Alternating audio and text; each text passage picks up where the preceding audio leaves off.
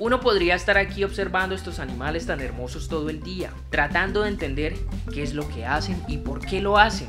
Aquí todos nos volvemos psicólogos, veterinarios, biólogos, ambientalistas y eso está bien. Nos interesa exclusivamente el bienestar de los animales que estamos viendo. Sin embargo, no nos percatamos de algo, y es que estamos proyectando nuestras necesidades sobre ellos. Entonces nos preocupa si se bañan todos los días, cuánto tiempo duermen, si el agua en la que nadan es potable, e incluso si comen tres veces al día. No es momento de responder a todas, pero con la última pregunta hay algo muy curioso, pues los animales no sufren de consumo y acumulación excesiva, una enfermedad de nosotros los humanos que consiste en consumir, guardar, atesorar y acaparar por si acaso. En el mundo animal se consume lo necesario y cuando se necesita.